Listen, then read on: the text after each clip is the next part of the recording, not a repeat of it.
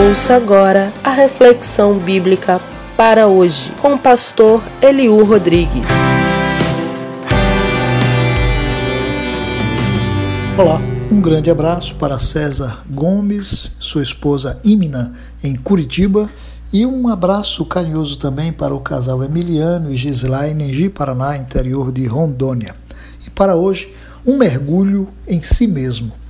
Então lhe disseram: Declara-nos tu agora por causa de quem nos sobreveio este mal. Que ocupação é a tua? De onde vens? Qual é a tua terra? E de que povo és tu? Jonas, capítulo 1, verso 8. Todos nós conhecemos a novela de Jonas, desde crianças nós aprendemos as ricas verdades que esse livro nos traz e por isso mesmo essa reflexão soará um tanto conhecida aos nossos ouvidos. Mas vamos lá. Todos nós lembramos da narrativa de Jonas, o capítulo 1, eu quero tirar alguns versículos para ler com você. Capítulo 1 de Jonas diz: Ora veio a palavra do Senhor a Jonas, filho de Amitai, dizendo: Levanta-te, vai à grande cidade de Nínive e clama contra ela, porque a sua malícia subiu até mim. Jonas, porém, levantou-se para fugir da presença do Senhor para Tarsis e descendo a Jope, achou um navio que ia para Tarsis, pagou, pois, a sua passagem, desceu para dentro dele para ir com eles para Tarsis, da presença do Senhor. Mas o Senhor lançou sobre o mar um grande vento e fez no mar uma grande tempestade, de modo que o navio estava a ponto de se despedaçar. Então temeram os marinheiros, e cada um clamava ao seu Deus, e lançaram ao mar as cargas que estavam no navio para o aliviarem do seu peso. Jonas, porém, desceu ao porão do navio e, tendo-se deitado, dormia um profundo sono. E o mestre do navio chegou-se a ele e disse-lhe: Que tens, dorminhoco? Levanta-te, clama ao teu Deus. Talvez assim ele se lembre de nós, para que não pereçamos.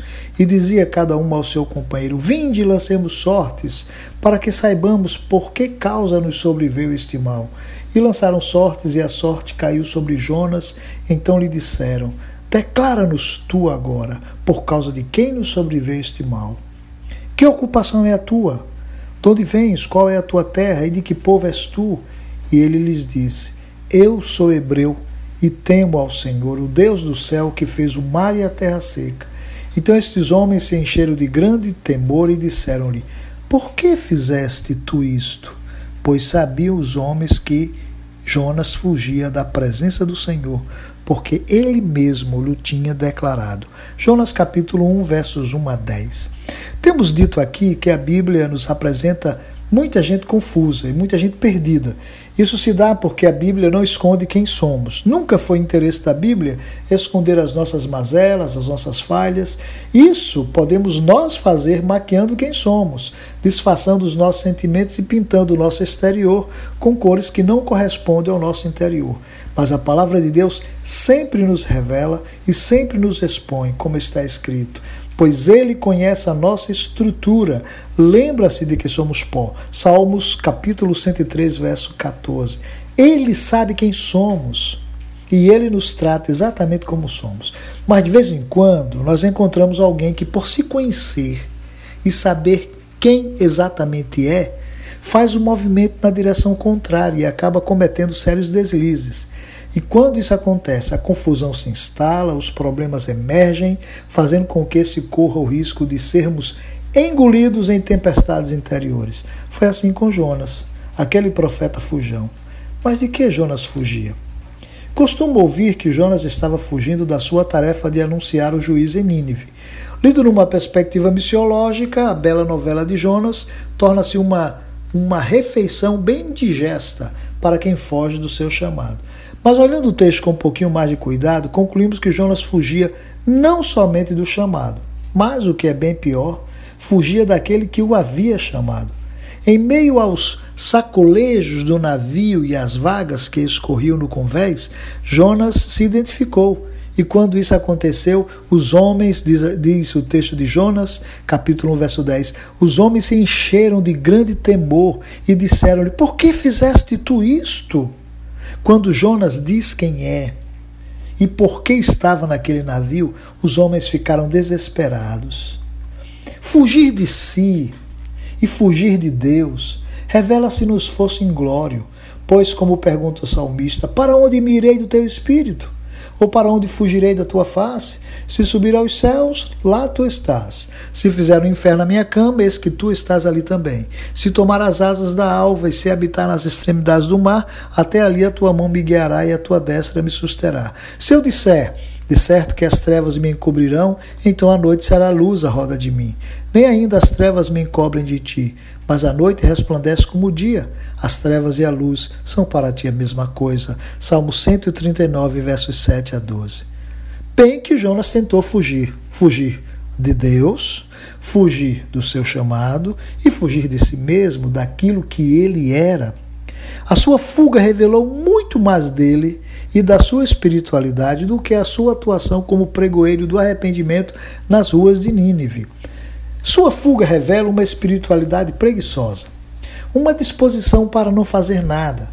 Por isso, enquanto o navio quase se despedaçava açoitado pelas ondas, Jonas capítulo 1, verso 5 diz que ele descera ao porão do navio e, tendo se deitado, dormiu um profundo sono. Ao passo em que cada marinheiro clamava ao seu Deus, Jonas dormia preguiçoso, como se não tivesse nada a ver com aquela situação. Foi necessário que o capitão o sacudisse, gritando em seus ouvidos: Que tens, dorminhoco?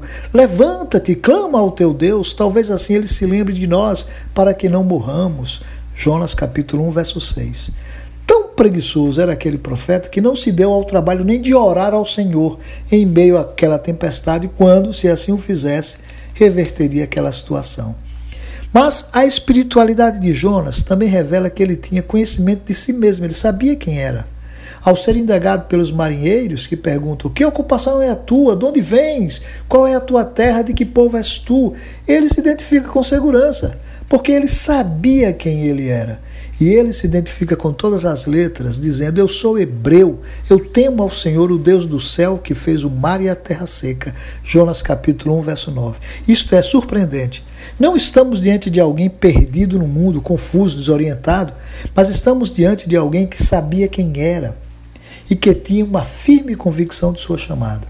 E não apenas isso, ele também conhecia o Senhor de quem ele estava fugindo. Ele sabia que aquela tempestade era uma intervenção divina. Veja o que ele diz: Eu temo ao Senhor que fez os céus e a terra.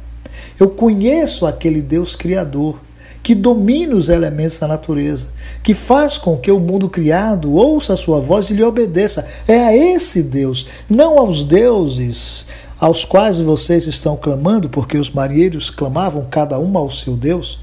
Jonas diz: Eu eu conheço, eu creio, eu sei quem é o Criador dos céus e da terra. O que Jonas estava dizendo era que o Deus a quem ele servia estava provocando aquela tempestade e que ele, Jonas, tinha uma grande parcela de culpa em tudo aquilo que estava acontecendo. Bom, estamos diante de alguém que se conhecia e conhecia o Senhor. Mas como equacionar tudo isso com o conhecimento que tinha de si mesmo? Só havia um jeito. E sabe qual foi? Mergulhar em si mesmo, ficar um tempo em silêncio consigo mesmo, refletir em seu chamado até decidir assumir o seu papel no mundo. E três dias no ventre de um peixe seria tempo suficiente para refletir em sua identidade, refletir em sua fé e fazer as pazes com o Senhor. E foi o que aconteceu. Um mergulho nas profundezas do oceano, nas profundezas de si mesmo, levado por um grande peixe até o lugar onde só se ouviriam as batidas do seu coração. Um retiro proveitoso para quem queria fugir da presença do Senhor. O resto da história você conhece bem. Então, queremos concluir dizendo que é necessário que saibamos quem somos e, mais ainda, quem e o que não somos. É necessário que tenhamos nossa identidade em Cristo clarificada. E mais, será salutar ter pessoas confiáveis com as quais nos abrimos e nos expomos dizendo quem de fato somos e do que nós estamos fugindo, caso estejamos em fuga nessa viagem chamada vida. Precisamos de pessoas ao nosso redor nas quais possamos confiar, abrir o nosso coração e dizer quem somos, o que tememos, o que desejamos, quais são as nossas fraquezas, porque a nossa espiritualidade se constrói nessa relação com o outro. Eu desconfio que há em nossas igrejas muita gente boa e muita gente bem intencionada que sofre calada por viver uma espiritualidade confusa. Gente que se vê em fuga e que crê em Deus mais por medo do que por convicção. Gente que fugindo acaba se perdendo nos meandros de sua alma e choram calados, desejando encontrar o ponto de desvio para retornar ao caminho da fé. Quem és tu? Tenha um dia de paz. Você ouviu o podcast para hoje sua porção diária de reflexão bíblica. Se você foi abençoado com essa palavra, sugerimos que compartilhe o podcast com quem precisa ouvir essa reflexão. E se deseja falar conosco, fazer alguma pergunta ou acrescentar algum discernimento do Senhor a respeito do conteúdo aqui apresentado, envie um e-mail para para hoje 2021 gmail.com